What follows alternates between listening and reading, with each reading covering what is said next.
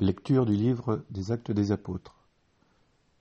La multitude de ceux qui étaient devenus croyants avait un seul cœur et une seule âme, et personne ne disait que ses biens lui appartenaient en propre, mais ils avaient tout en commun.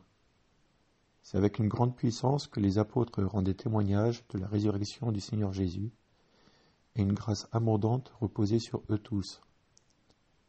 Aucun d'entre eux n'était dans l'indigence, car tous ceux qui étaient propriétaires de domaines ou de maisons les vendaient, et ils apportaient le montant de la vente pour le déposer aux pieds des apôtres. Puis on le distribuait en fonction des besoins de chacun. Il y avait un lévite, originaire de Chypre, Joseph, surnommé Barnabé par les apôtres, ce qui se traduit homme du réconfort.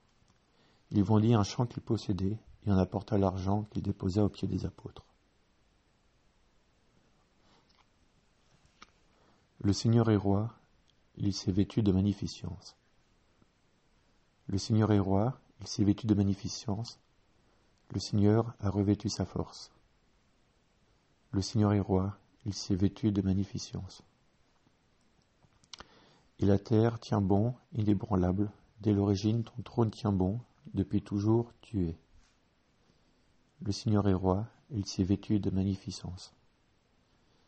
Tes volontés sont vraiment immuables, la sainteté emplit ta maison, Seigneur, pour la suite des temps.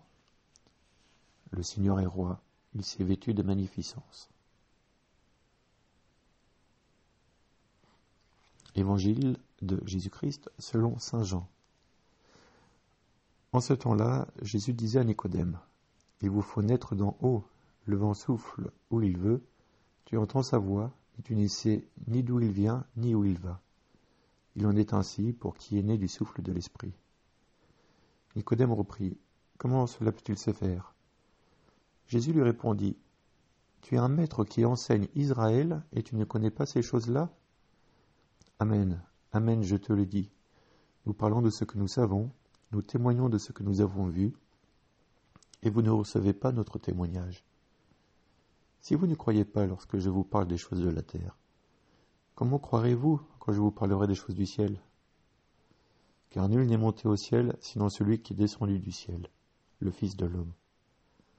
De même que le serpent de bronze fut élevé par Moïse dans le désert, ainsi faut-il que le Fils de l'homme soit élevé, afin qu'en lui tout homme qui croit ait la vie éternelle.